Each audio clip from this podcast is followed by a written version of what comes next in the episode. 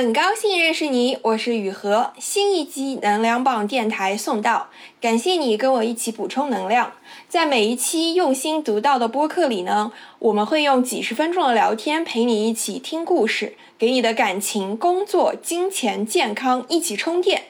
你可以在任何音频播客 APP 搜索“能量棒电台”，就能找到收听，请订阅哦。我一直免费创作了这么久呢，现在很需要你的支持，请加我的微信 yuhexyz，yuhexyz，加入公号读者和播客听友群，也欢迎你开心放松的找我聊天咨询。请你在你用的播客 APP 里给这一期点个赞，也给能量棒电台五星好评。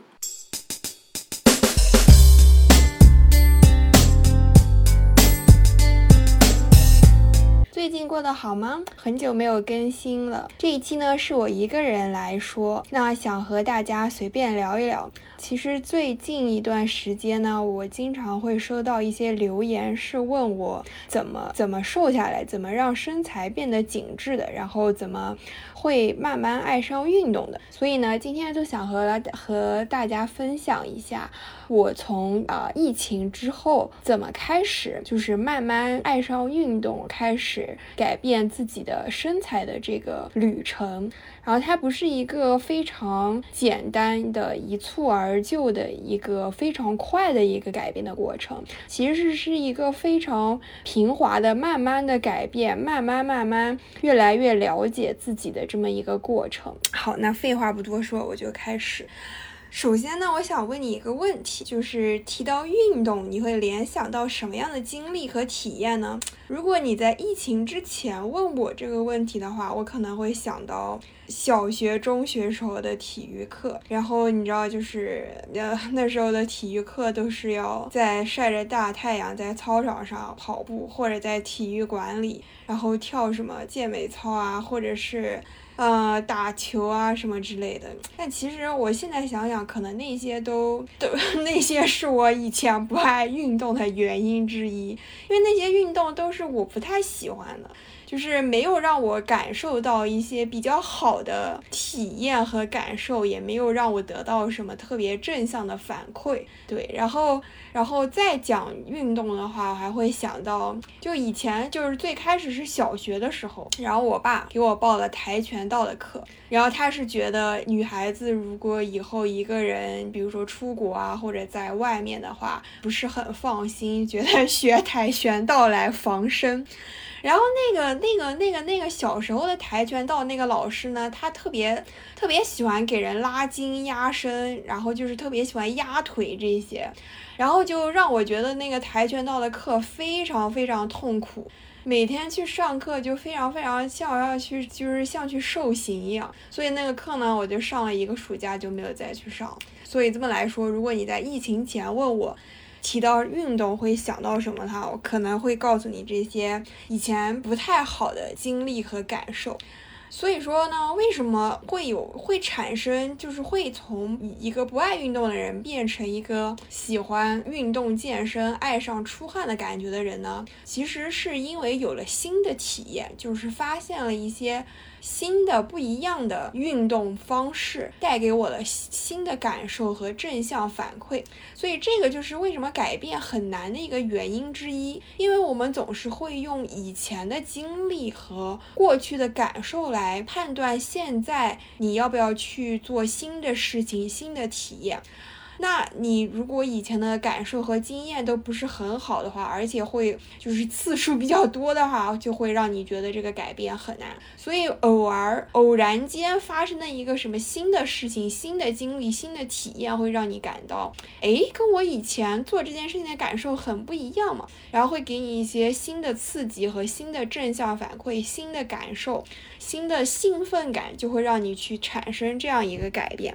它这个改变是一开始。都是从很小的事情开始。所以我开始慢慢运动呢，其实要特别感谢我以前的室友，就是在疫情之后呢，我换了一个新的室友，然后搬家之后呢，我就发现，哎，那个新的室友他每天晚上会摊开瑜伽垫，然后在那个客厅里跟练那个网上的健身视频博主的那种跟练的运动视频，因为那个时候也是二零二零年，就是二零二零年的夏天，然后疫情还不是很稳定的那段。时间，然后其实大家也不怎么出出门运动社交，然后所以那段时间也是居家运动跟练开始火起来的阶段。哎，然后我看他每天在那个呃跟练的过程中，我觉得哎这件事情不是好像不是很难哎。而且就是还挺挺让人有那种想要一起参加、一起加入的感觉。所以看他跟练了一两个月之后呢，然后我也自己买了一张瑜伽垫，买了一些运动装备、运动是运动内衣之类的，然后我也开始在家跟练。哎，然后，然后就发现，哎，这个事情坚持起来真的不是很难，因为一开始的时候，我也只是找一些，比如说十分钟、二十分钟的，就是在家就可以铺一张瑜伽垫就可以徒手锻炼的那种运动视频。然后呢，一般这种跟练的这种健身运动博主的视频呢，他们在家的那些运动呢，不会放的很难，就是一些就是怎么说是那种进阶版的广播体操吧，就对。然后，或者是可能是针对一些身体部位，比如说你想要瘦腿，比如说你想要减肚子上的肉，那些针对某个局部位置的那种动作跟练，然后其实都不是很难，就会发现，哎，这件事情坚持下来真的也不是很难，哎，所以就是怎么说，那个时候我只是在做一些很简单的居家跟练运动，然后那个时候也是帕梅拉小姐姐非常火的时候，但是我最开始的时候尝试过帕梅拉，我觉得。她的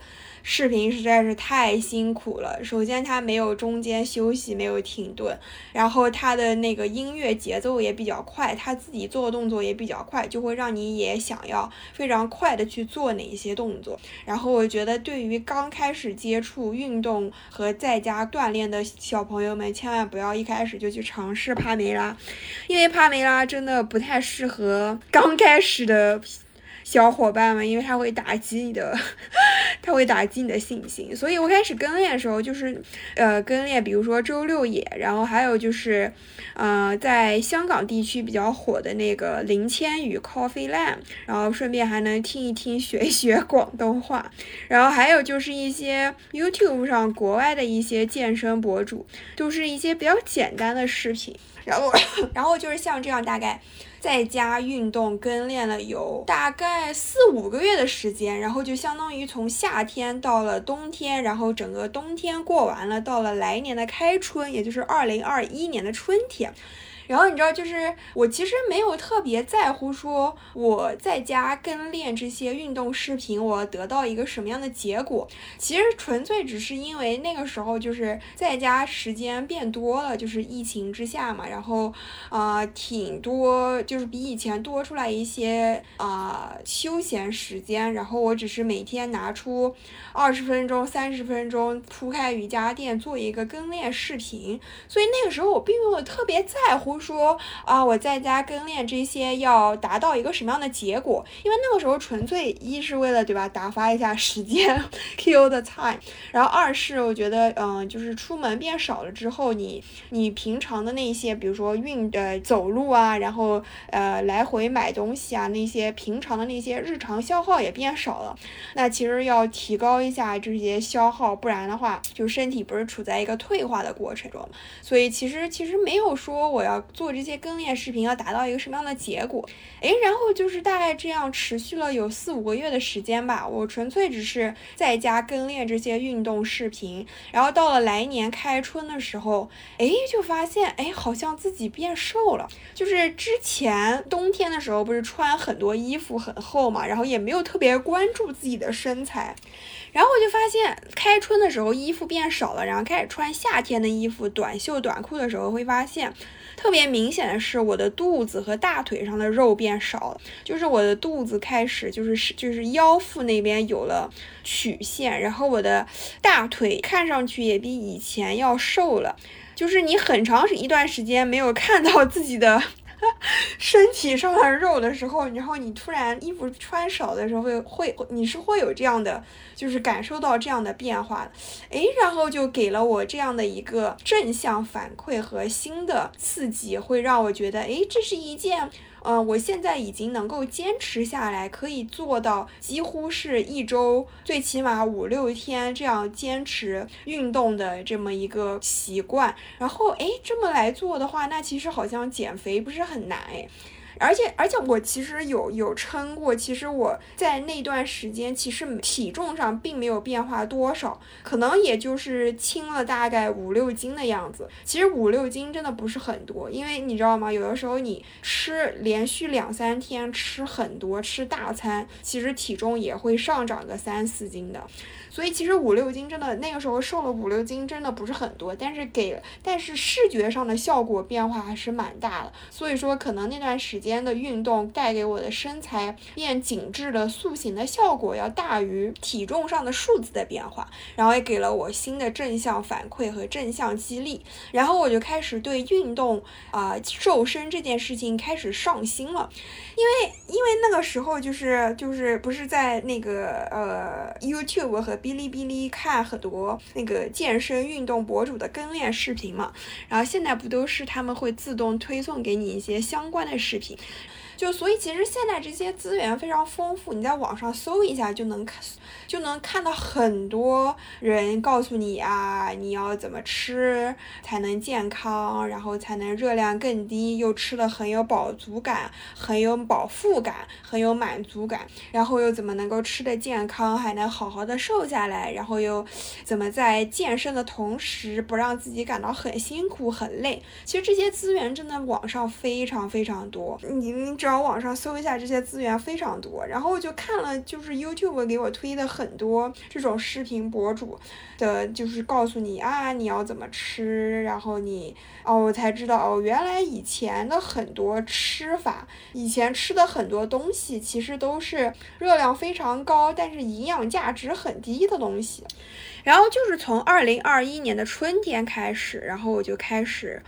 呃呃，我就开始好好的就是在饮食上下功夫，就是以前也自己做饭，但是可能也没有特别注意，比如说就是蛋白质啊、纤维含量啊这些营养成分的东西。所以从二零二一年开始，我是开始注意到了要关注食物的营养成分，啊，就是蛋白质每天要吃足足够足量，就是要吃到你体重的一点五倍这么多公克数。比如说你呃，比如说如果你是五十公斤的话，你就要吃到五十乘以一点五，就是七十五公克的蛋白质，就是每天要最起码要吃够这么多，你才比较不容易饿，然后就。比较有利于减脂，然后要提高饮食中的蔬菜，因为这样它的纤维含量比较高，然后你就会比较容易有饱腹感，然后也会比较有利于你的新陈代谢和身体排泄。然后要每天要喝足量的水，就是至少要喝一点五升的水，这样也是有利于你的身体循环，然后也能够提高你的新陈代谢。所以就是看了很多这样的视频，就是除了跟练运动以外，看了很多那些告诉你应该要怎么吃，怎么才能够健康的减肥瘦下来那些视频，我才知道，哦，原来以前那样的饮食方式其实才是。就是你没有瘦下来的最大的阻碍，所以我也是从二零二一年的春天开始，在饮食上开始下功夫，开始上心。然后其实改变饮食对于体重变化是效果非常明显的。我就记得我那个时候好像是从二零二一年的四月到六月，然后我是开始好好的计划自己的呃每天要吃的食物，就是蛋白质啊、蔬菜啊、主食这些含量，然后就是尽量吃原形食物，就是说食让食物本来自然的样子，不要有太多加工程序，这样的话它的营养保保存就是身体吸收也会比较好，而且就是它的热量也会比较低，有利于减脂瘦身。所以大概也就是两个月的时间，我只是比原来在居家跟练运动以外，只是自己在做饭上更加就是对于营养成分更加关注。以后我就记得两个月的时间吧，我就大概在体重上有瘦了十斤，所以那段时间就会立马受到了。非常大的正向激励和反馈，就是包括我室友也说，我就是在那个我我就是在那个那个二零二一年春天之后，很明显的比去年要肉眼上感觉到瘦了很多。然后在我对营养成分有了关注之后，就是身材立马的就让他觉得哇非常有效果，所以就给了我特别大的正向反馈。你想，就是运动和改变饮食。这两件事情就是本身就是你做饭，然后就会立马有好吃的，然后。呃，又会带给你比较大的身材变化，就会这个结果它的激励就是它的可视化非常强，就那时候非常让我有成就感。你知道，就是嗯，就是那个时候疫情也反反复复的，然后很多事情就是疫情之后也比以前要变得进展很慢，然后在但是在运动和做饭这件事情上会让我有非常强的正反馈、正激励，会让我。非常有成就感，会让我重新建立起我的生活方式和生活秩序，就让我受到了非常大的鼓励吧。嗯，所以那个时候就是开始，就是就是下定决心，就是要改变以前那样的吃饭和生活作息，就是而且在那段时间，我就是自己做饭啊，还有运动健身，也就是逐渐变成了我生活中密不可分的一种。呃，生活习惯了，就是不需要我去，就是激励自己，或者说不需要我去，就是做什么，我就能够就是坚持每天都能做到这件事情，就已经成为了我生活中密不可分的一部分了。对，然后这个是到二零二一年的春夏，然后二零二一年的夏天。呃，然后从二零二一年的夏天之后开始呢，我就明显感觉到，啊，就是网上的那些运动健身跟练视频对我来说已经非常简单了。就是你知道有很多博主他是做那个适合运动新手的视频，然后也有一些博主是做那些呃中高阶的运动视频，比如说帕梅拉，其实他就算中高阶的。选手运动视频，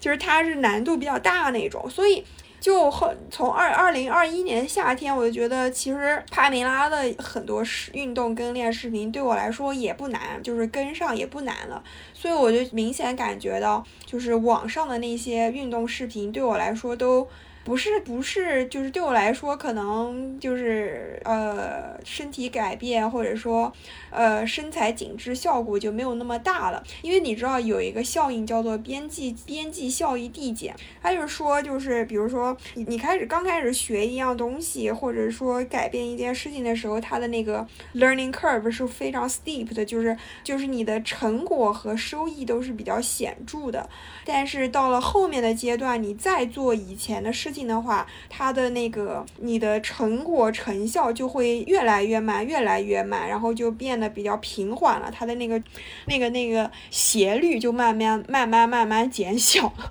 呃，这是斜率是一个数学语言，就是它就是我的意思就是说，呃，网上的这些居家跟练视频已经不能满足我了，就不能让我的会让我的就是身材紧致和曲线变化效果就是越来越刺激越来越小了。所以也是从二零二一年的夏天开始，然后就开始加了一些力量训练，就是呃加了一些哑铃或者说弹力带那些阻力力量训练。因为你光靠自己的自身的负重再加徒手训练，就是。它的重量和重力不够，它对你的身体的改变就会没有，就是说你加上那个哑铃和阻力，它对你的身体改变要更大。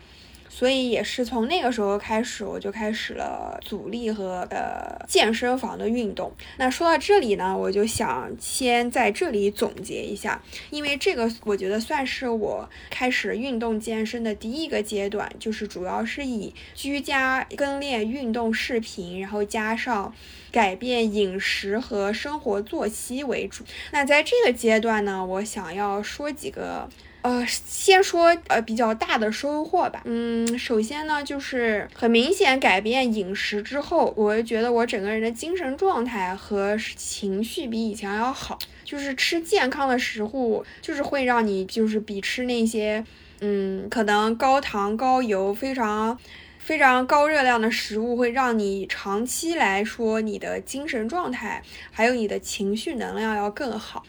像就是那些高糖、高油、高热量的食物，就比如说非常呃大家非常喜欢吃的甜品啊，那些其实会给你带来即时的瞬间满足，会觉得哇好好吃啊。但是吃完之后呢，我现在都会觉得，哎呦我的身体很不舒服，就是而且第二天我一般新陈代谢啊什么的，我会感觉到明显身体里积积攒了很多东西排不出去，代谢不了。而且我有时候吃了很多高盐、高糖的食物之后，第二天还比较容易便秘。所以其实，就是改变饮食之后，不仅是容易就是减脂、容易瘦，就是也会让我觉得我的精神状态和情绪状态比以前要好。然后第二个我想说的是睡眠，就是其实睡眠对于减肥来说也非常重要，因为你如果睡得不够的话，睡得少于六个小时的话，你的身体会比较容易不受控制的想要吃很多东西，也比较容易想吃零食，尤其比较渴望高糖然后高油的那些高热量食物。然后睡眠不仅对于减肥瘦身很重要，还对于你的免疫力非常重要，就是你。很多免疫细胞都是在睡眠的过程中去那个做很多呃做很多事情，然后提高你的免疫力的。然后还有就是睡眠对于回顾你白天头脑中的那些事情也很重要。就是有的时候吧，就是我因为我我我可能水喝的比较多，然后我晚上会起来上厕所。然后我晚上起来上厕所的时候，我会想到我白天看的一个某个什么东西。然后我在上厕所的时候，我就会觉得，哎呀那。个东西那那份文件里面有一个东西我没有看懂，我明天要记得再重看一下。这就说明其实我在睡眠的过程中是在回顾白天白天所学所想的东西的。然后我第二天醒来的时候，我就我真的还会记得我我我我昨天 半夜起来上厕所的时候想到了那个东西没有看懂，然后我第二天就会再去看一遍。所以就是第二个想说的就是睡眠对于你的身体健。康还有你的减肥瘦身也非常重要，然后第三个想要说的就是。就是我，我其实之前是属于一个皮肤偏油性的人，而且我比较容易长痘痘。然后自从我改变了我的饮食，注意营养成分，然后比较多的开始自己做饭以后，我的皮肤从油性变成了中性，就是没有以前那么油了。而且我几乎也不怎么长痘痘了。当然，可能姨妈期的时候还是会长痘，但是这个是女性身体激素分泌没有办法。所以这个这个这个是也是很大的一个改变，而且我觉得我的皮肤也比以前要好了，就是我现在几乎不会用太多复杂的护肤品啊，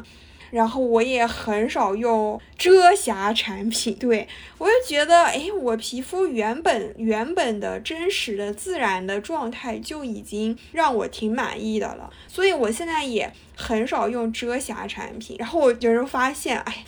这倒是在护肤和化妆上省了一笔钱，对。然后还有一个，嗯，第四个想说的这个阶段就是，其实运动是，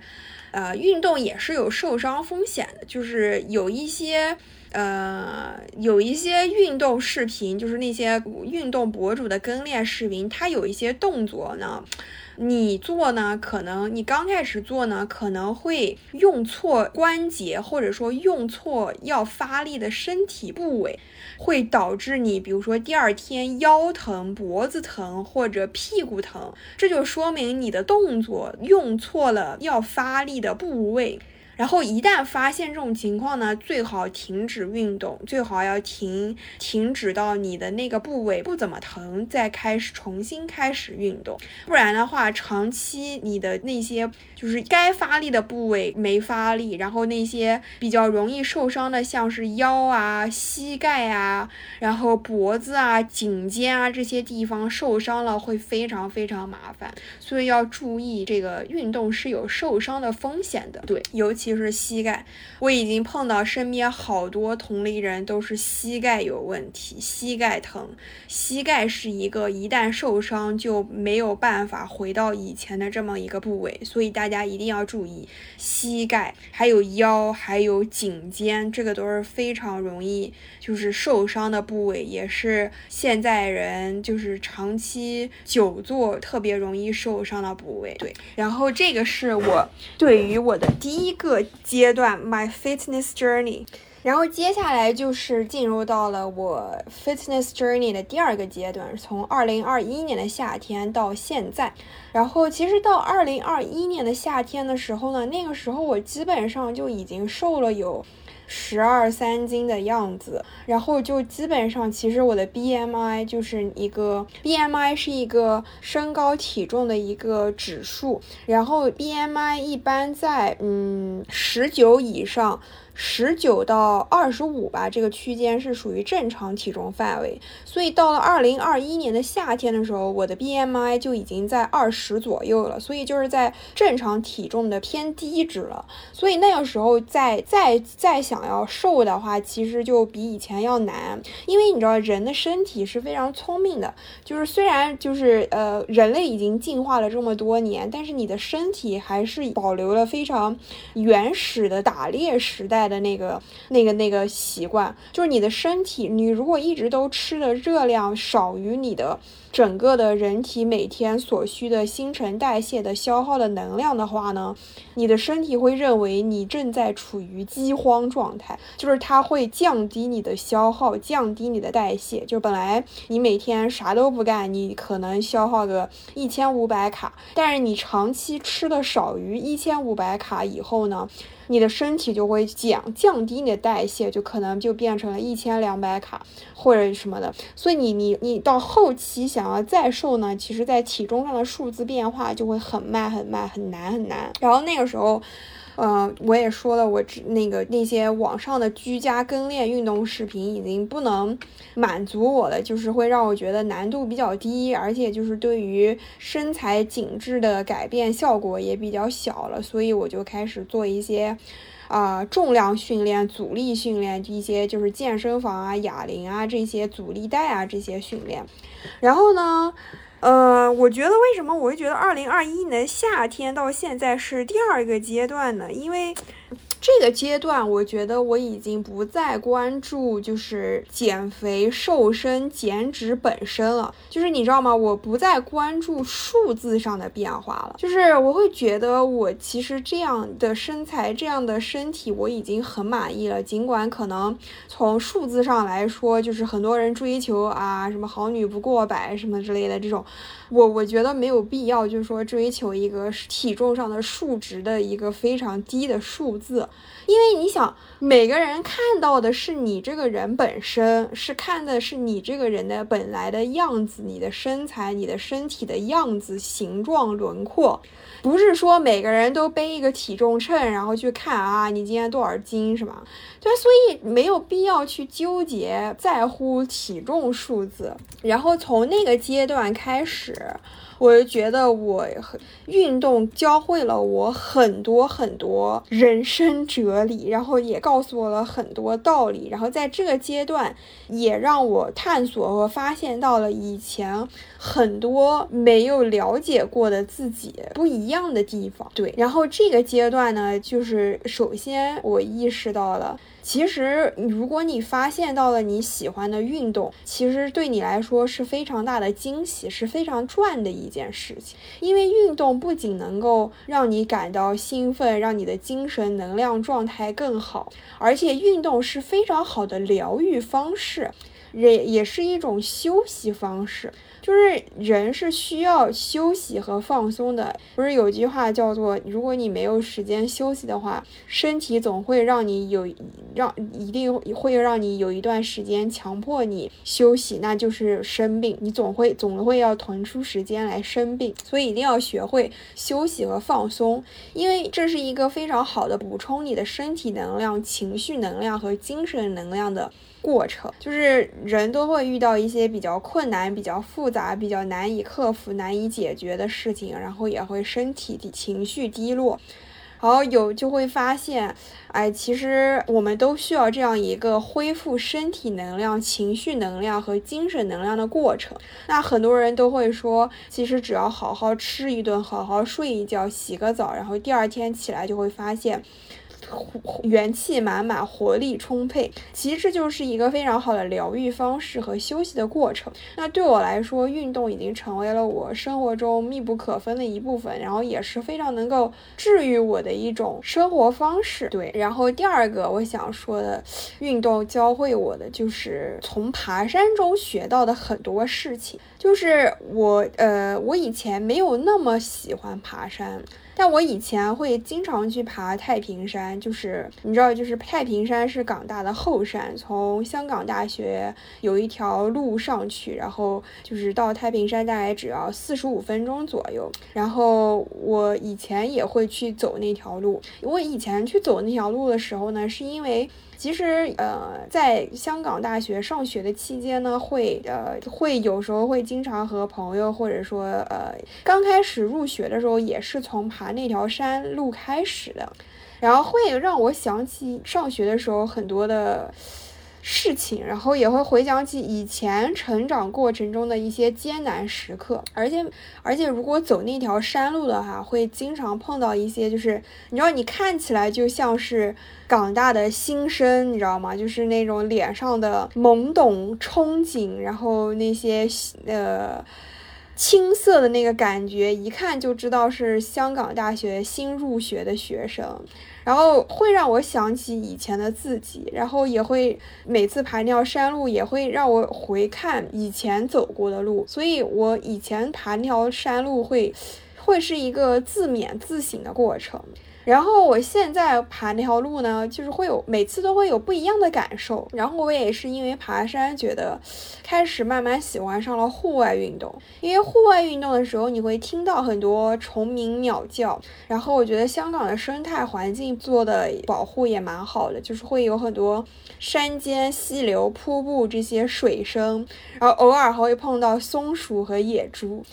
然后每一次爬山都会带给我不一样的感受和体验，然后这就会让我想到古希腊神话中间有一个叫西西弗斯的人，然后他就是，呃，古希腊神话中的这么一个人，他就被罚，就是要把一块必须用尽全力才能推动的圆形巨大的石头，要从山脚一路推到陡峭的山顶。而且在非常热的天气，热的天气里，如果它一旦松懈的话，如果它推的过程中一旦松懈，这块巨大的石头就会滚回到山脚，一切就必须从头再来。然后当他推到山顶的时候，以为自己可以休息的时候，没想到这个石头又一次不可阻挡的滚回到原地，回到山脚，就是像这样周而复始、永不止息的，一次一次、一遍又一遍的把石。头一一块巨大的石头从山脚推到山顶，在这个过程中，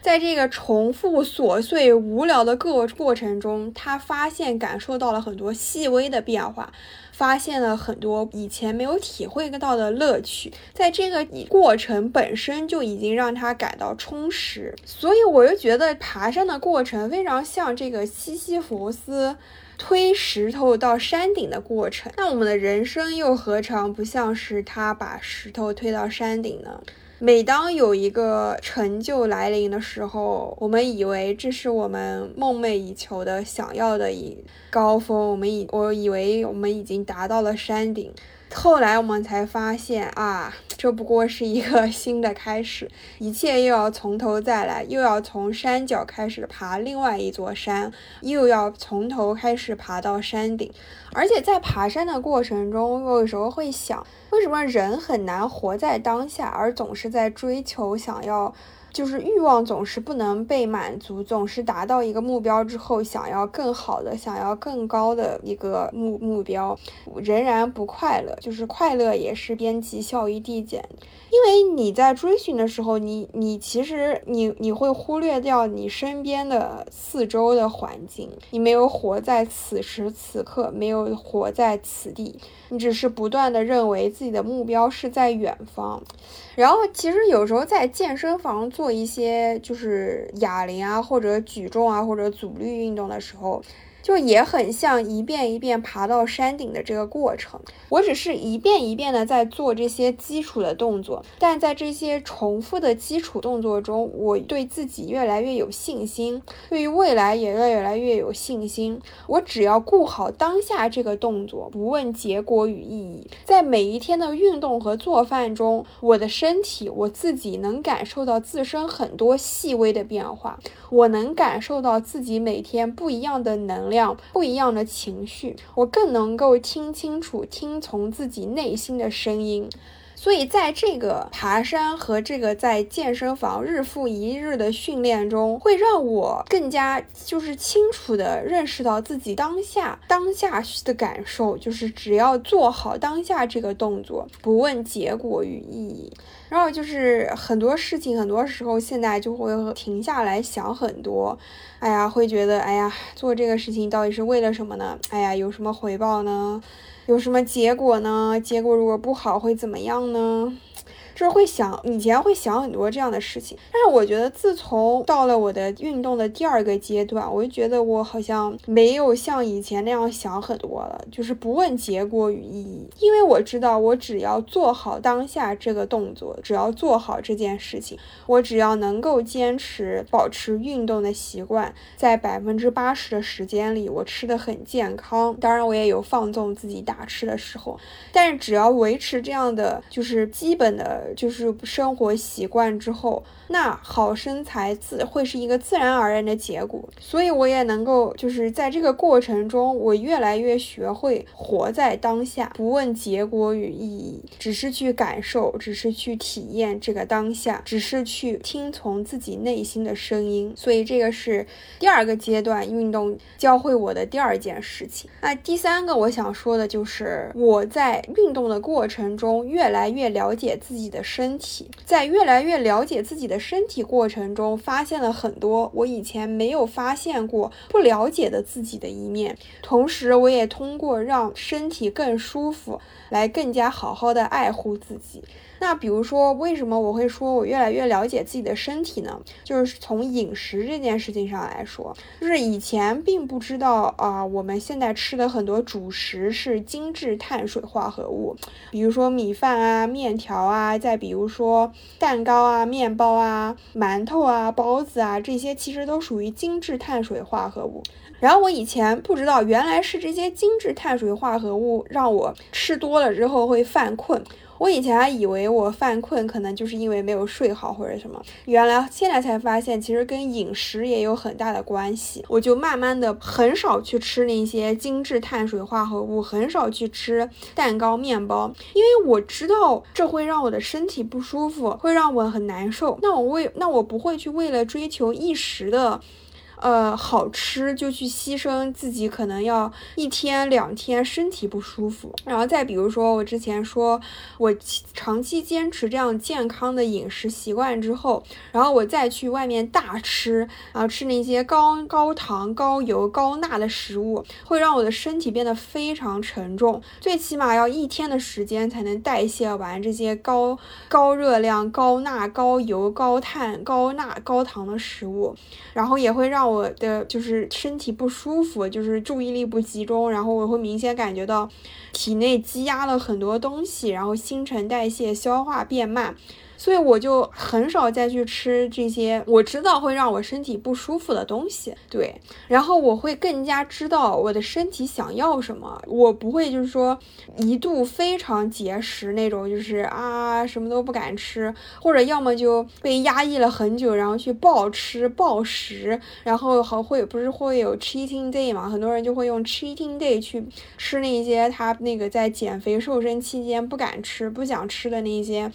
呃，垃圾食物，就我现在很少很少会去吃垃圾食物，也很少很少会有暴食的倾向，因为因为就是身体处于一个动态平衡的过程中，就是每天就是我会感觉到我的身体想要吃什么，比如说今天我就很想吃很多甜的东西，那可能是姨妈要来了，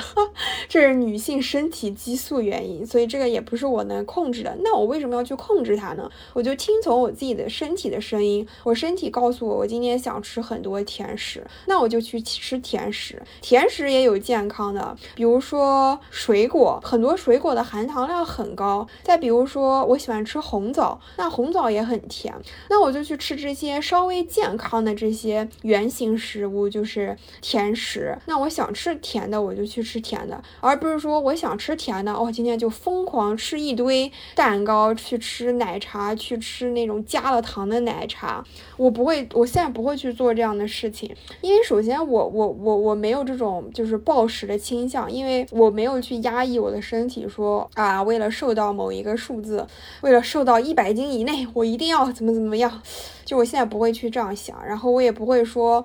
啊，我也不会说我的身体想吃这些，我就不让他吃。然后再比如说，可能有的时候我自己做饭，可能呃放的酱料调料比较少，那我可能我的身体有段时间就会比较想吃，呃比较想比较想吃咸一点。那我感受到我今天想吃咸一点，那我今天做饭的时候我就会多放一点盐，因为我感受到了我的身体想要吃这些，想需要这些，那我就会去吃这些。对，所以我越来越相。信自己的身体，也越来越了解自己的身体。然后在这个过程中，我知道怎么样，怎么样是让我身体最舒服的一种饮食。怎么样，我的就是，比如说，呃，还有比如说从睡眠上来说，啊，我可能前一天没有睡好，然后或者入睡比较难，入睡比较晚。那我现在就是会，就是会知道啊，我可能明第二天就会需要早睡一点，然后让我的身体睡饱。这样的话，我自己比较舒服，然后我也嗯比较容易有一个比较好的。情绪和精神状态，那我觉得其实让自己的身体舒服是爱自己的基础。对，然后这个是运动教会我的第三件事情。然后第四件事情是 body mind connection，就是身体和大脑的连接。就身体真的非常非常聪聪明，一定要相信你的身体，你的身体什么都知道。就比如说，如果有时候你非常非常紧张，就非常非常焦虑的时候，你的身体真的什么都知道，它会。它会就是会，你的身体就会让你产生很多东西去，比如说很多时候就是你是情绪性进食，就是人在非常非常焦虑的时候会想吃很多东西，或者说特别是当你完成一件事情松了一口气的时候，也非常想吃一些好吃的甜食或者垃圾食物来放松心情，来犒劳自己。所以说，一个是你特别焦虑的时候，一个是你。做完什么事情松了一口气的时候，这两个是你特别容易，就是特别特别容易去就是暴食的时候。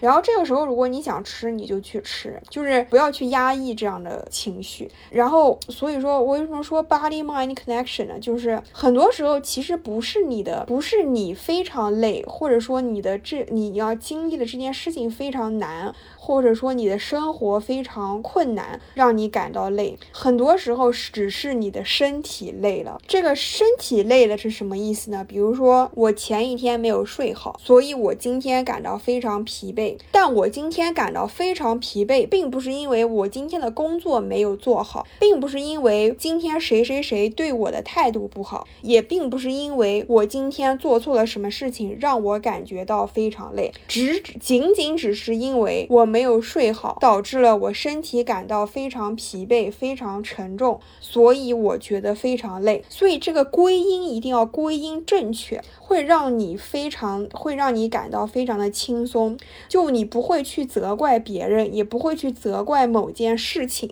也不会去抱怨啊，为什么人生会是这样？为什么疫情之下会是这样？所以说，这个会让我感觉到，很多时候只是因为我的身体感感到累，我需要休息，我需要去睡更多，我需要去吃更多能量，因为食物是一种能量来源，就像汽车没有加满油，它没有办法往前走一样。我需要吃好睡好，来保证我的身体能量，来保证我的身体不会感到那么累。所以说，为什么我说？一定要 body mind connection，要去相信、信任你的身体，因为你的身体真的什么都都知道。然后我想还要在这一点上再举一个例子，比如说。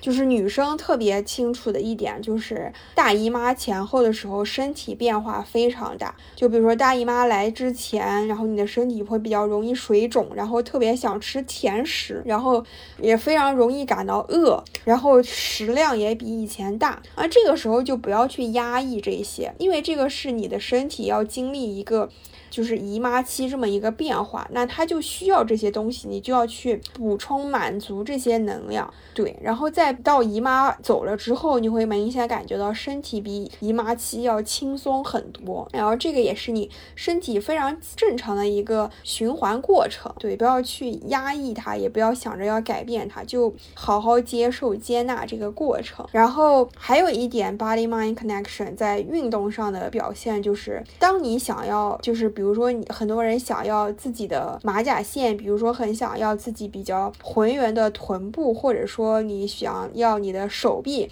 和肩颈、肩部非常有肌肉，那你要去做 body mind connection，就是说你在练这个动作、练这个部位的时候，你要联想到这一块身体部位、这一块肌肉。如果你一开始比较难去做这样的 body mind connection 的话，你可以试着用手摸着这块肌肉。就比如说，我想要练马甲线，我想要练腹部，那你可以在做这些练腹部的动作的时候，去用大脑神经连接感受，只是去想你腹部的肌肉，或者你用一只手去摸你腹部的肌肉，都能更好的让你感受到 body mind connection。所以在运动的过程中，我其实尤其是做无氧运动，尤其是做健身房器械类运动。我其实不太推荐你去听音乐或者听播客，因为它会分散你的注意力。你要想真正做到这个动作是有效果、比较好的效果的话，一定要做 body mind connection，就是一定要去想那块肌肉，联想那个部位、那个动作要怎么做。而且身体是一个整体，如果你没有做好那个部位发力的感觉和整个身体的动作的话，会导致其他部位去代偿，去做那个运动，去做那个去举那个重量，那反而会导致受伤。所以说，就是一定要做 body mind connection。然后，当我学会了 body mind connection 之后，我发现我在呃，对于我就是其他生活方面也有了很大的。就是也可以运用到其他生活方面，就比如说，很多人觉得入睡很难，入睡很慢。然后我现在每天睡觉的时候，我就会告诉我的大脑说：睡觉，睡觉，睡觉，睡觉，睡觉。我只是在默念这两个字，然后我就会真的就会入睡比以前快。然后再比如说，如果我碰到一个什么让我觉得很紧张的事情，我就会先深呼吸，然后聆听自己的呼吸，然后再告诉我的身体，告诉我的大脑，我只是告诉。自己放松，放松，放松，这没有什么，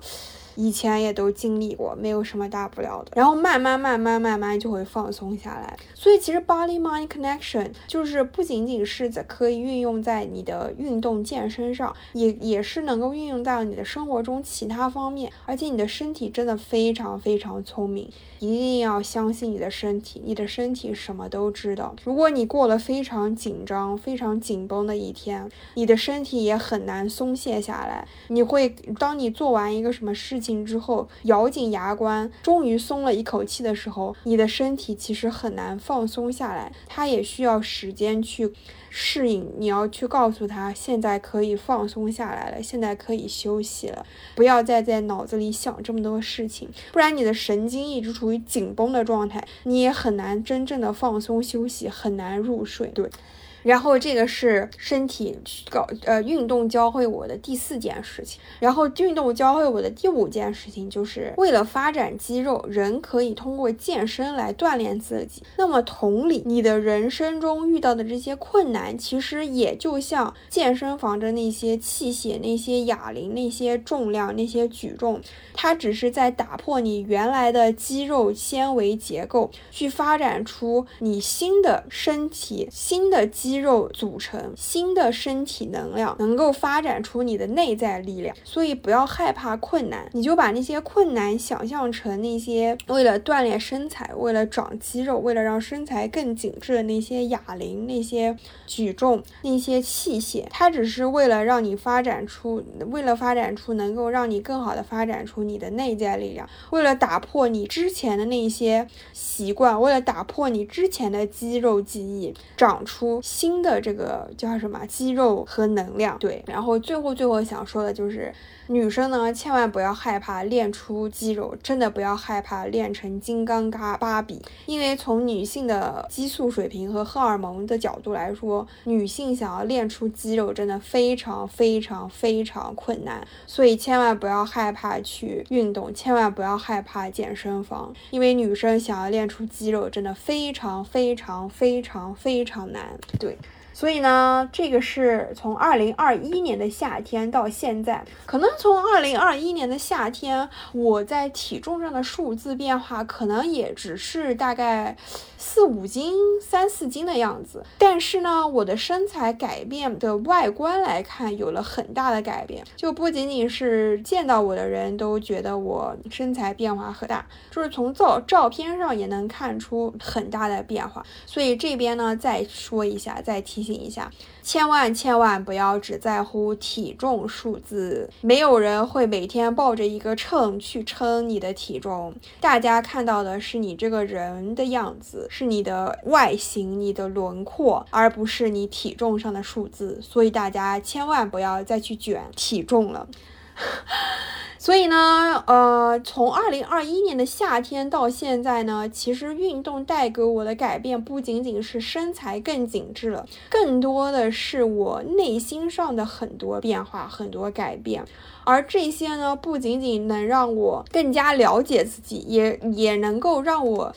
体会到很多不同的不同的道理，或者说学到了很多不同的哲理，能够运用到生活其他方面。就是每当我在其他方面有一些事情坚持不下去，或者说短期内没有看到什么成果的时候，我就会想一想运动、做饭这些事情带给我的生活上的改变和生活方式和整个人非常大的面貌的改变。对，好啦，说到这么多，可能今这这一期说的比较零零散散，比较零碎，然后希望大家听得开心，对你有收获。我们下一期再见。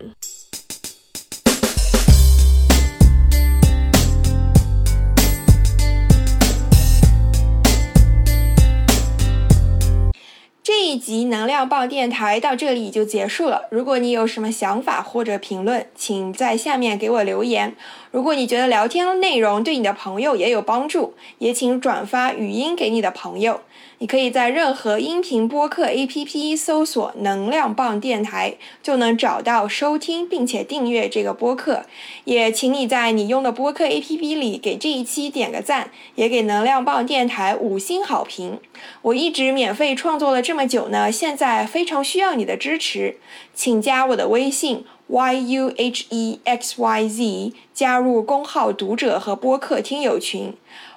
我再说一遍，微信是 y u h e x y z，欢迎你开心放松的找我聊天咨询。我们下一期能量棒电台再一起充电。